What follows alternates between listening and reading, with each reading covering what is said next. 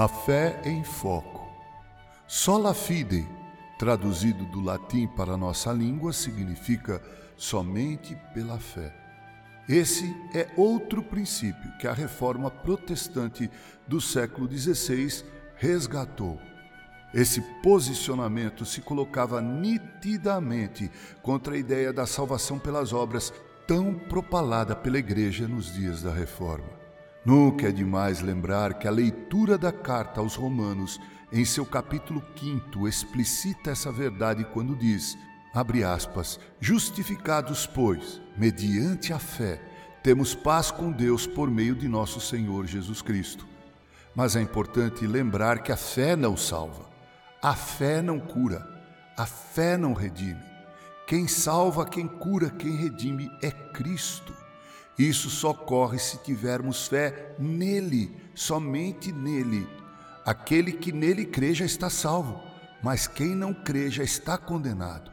Em Romanos 1,16, Paulo se expressa da seguinte maneira: Pois não me envergonho do Evangelho, porque é o poder de Deus para a salvação de todo aquele que crê, primeiro do judeu e também do grego. A fé precisa ter como objeto aquele que pode salvar.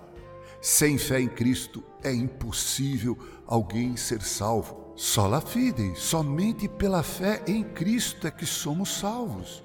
Nada, absolutamente nada, substitui a fé, instrumento utilíssimo e indispensável para podermos alcançar a salvação. As obras que praticamos não têm valor algum se não tiverem origem no coração purificado pela fé genuína.